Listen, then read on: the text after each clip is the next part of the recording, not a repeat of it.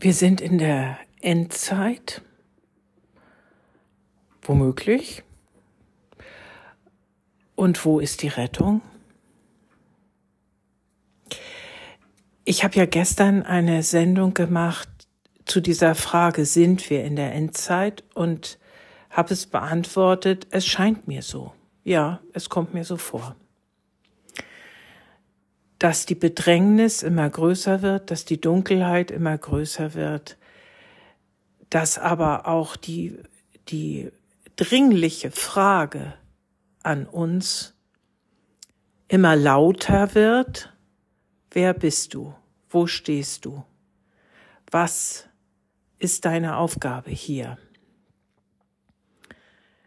Nicht? Und das ist wieder die Frage, die der Kurs uns ständig stellt oder die er immer wieder auch ganz eindeutig erklärt. Willst du dich für einen Körper halten? Willst du dich vom Tod bedrohen lassen? Willst du die Rettung in dem sehen, was hier an vergänglichen Dingen um dich rum ist? Oder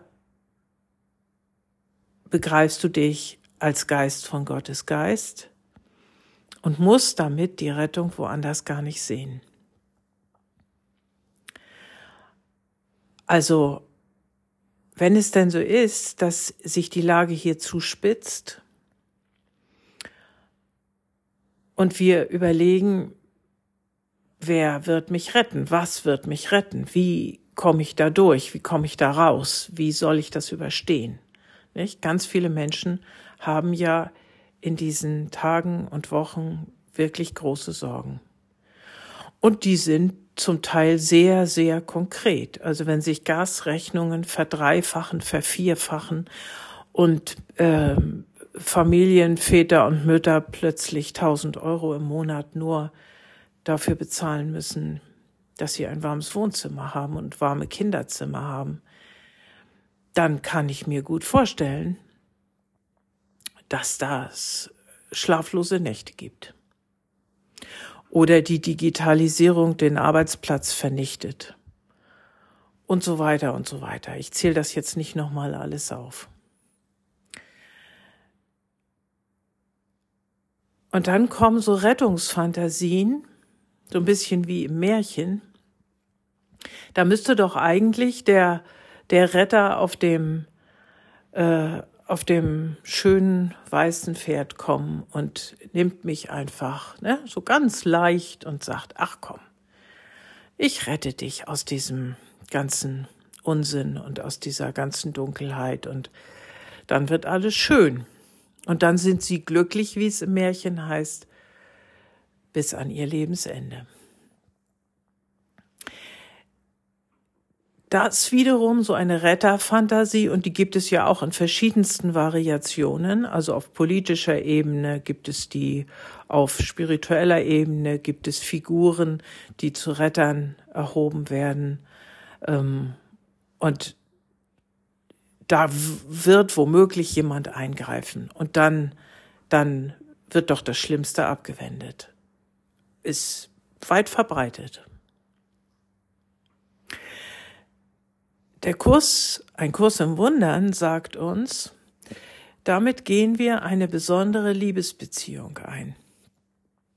Nicht? Wir, wir heften unsere Hoffnungen auf diese, auf diesen Menschen, der nun etwas tun soll und der soll nun eingreifen und der soll dann seine Armeen losschicken oder seinen Einfluss geltend machen oder oder wie auch immer. Und dann kommen so, kommen so Szenarien wie wenn erst dieser Krieg gewonnen ist oder diese Geheimoperation äh, abgelaufen ist, die wir im Moment noch gar nicht sehen können, ähm, dann wird sich das Blatt wenden.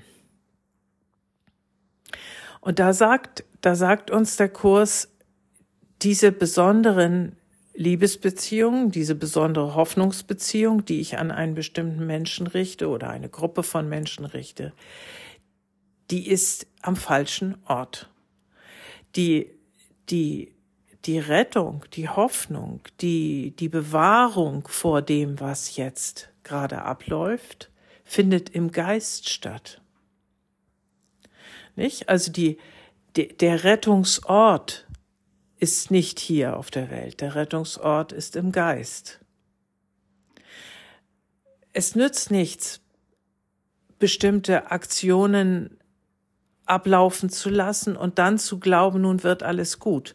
Wobei ich nicht sagen will, ähm, dass man nicht dafür sorgen kann, dass diese Welt ein heiler Ort ist. Natürlich können wir dafür sorgen. Solange wir noch da sind, sollten wir auch dafür sorgen, nicht? Im Einklang eben mit, mit, ja, den anderen Geschöpfen, Pflanzen und Tieren friedlich zu leben. Aber wenn der Regenwald gerettet ist, dann ist nicht alles gut. Es wird alles gut, wenn wir im Geiste umkehren. Wenn wir dem Ego die Macht wegnehmen, in unserem Geist, in unserem Geist. Nicht? Also, es ist ja auch immer wieder die Frage, wie viele Menschen braucht es denn? Was ist die kritische Masse, wo ist die kritische Masse? Wie viel Prozent der Menschen müssten umkehren, damit sich etwas ändert? Einer. Es braucht einen. Dich braucht es. Mich braucht es. Uns alle braucht es am Ende. Aber ich kann ja nicht bei den anderen anfangen. Ich kann ja nicht an des Nachbars Tür klopfen und sagen, nun wach doch endlich mal auf. Ich muss an meiner Tür klopfen, an meiner inneren Tür. Und wenn wir ehrlich sind, ist sie, ist sie bei uns allen immer noch, na, nicht ganz auf, nicht? Also wir, wir, wenn wir, wenn wir schon schön geübt haben und ähm, ein, eine Sensibilität dafür entwickelt haben, dass es das braucht, dann ist sie womöglich einen Spalt offen. Und vielleicht auch schon etwas weiter.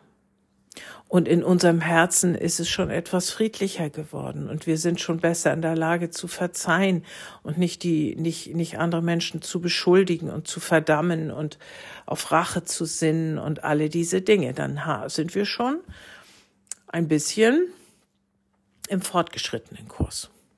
Oder wie ich letztens zu einer Freundin sagte, ähm, naja, vielleicht sitzen wir in der sechsten Klasse.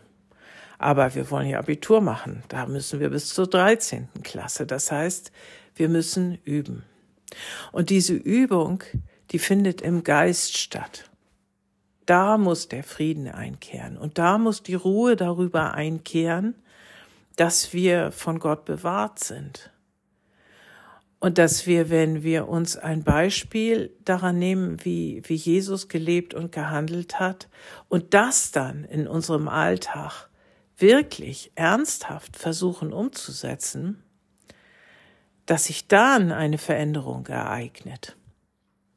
Und die wird sich natürlich nicht sofort in, auf der politischen Ebene zeigen und auf der, auf der Ebene der Kriege, auf der Ebene der Naturzerstörung und so weiter. Das, das wird so nicht sein. Da diese Hoffnung ist ähm, eine Illusion. Aber das ist ja auch nicht die Welt, die wir retten müssen. Die Welt, die wirklich ist, die Wirklichkeit Gottes, die müssen wir gar nicht retten, die, die ist gerettet, die ist heil. In der sind wir geborgen, in der sind wir in Sicherheit. Und die geht eben über den irdischen Tod hinaus. Wie heißt es ganz am Anfang des Kurses? Nichts Wirkliches kann bedroht werden. Genau. Also auf der Ebene, auf dieser über oberen Ebene, eigentliche Ebene, auf dieser echten Ebene, müssen wir keine Angst haben. Das müssen wir uns nur immer wieder in Erinnerung rufen. Nicht? Wir, sagt der Kurs, setzen uns die Schranken vor den Frieden. Wir bauen die Hindernisse ein, indem wir an die weltliche Bedrohung, auf, an, an, an die Bedrohung auf der dinglichen Ebene, auf der gegenständlichen Ebene nach wie vor glauben. Und indem wir auch nach wie vor glauben, dass irgendjemand, irgendein Mensch, der hier mit uns rumläuft oder in einem nicht in Amerika rumläuft oder wo auch immer in Russland ist egal ähm, völlig egal äh, dass der irgendwas daran ändern könnte, dass irgendein Sieg daran etwas ändern könnte. Nein, das wird es nicht tun.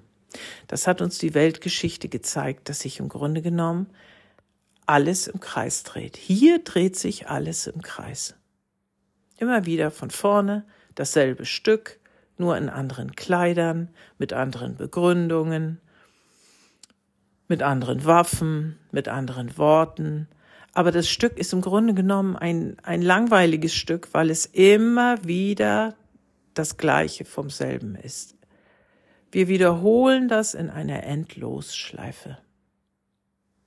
Und wir können dem nur entrinnen, wenn, und zwar jetzt schon, jetzt schon, geistig, nicht? Und dann können wir auch wieder schlafen.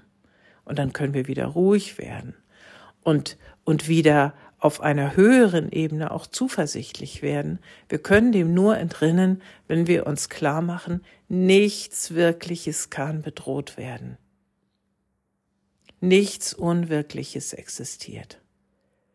Diese langweilige Vorstellung von Krieg und Schuld und Sünde und Rache und ähm, ja Verderben und Dunkelheit, die können wir gleich mal beenden.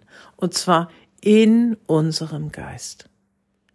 Und eine neue Zuversicht gewinnen auf das, was wirklich ist und das, was uns hält, was uns bewahrt, was uns stützt und das ist Liebe, Vergebung und Aufgehobensein in Gott.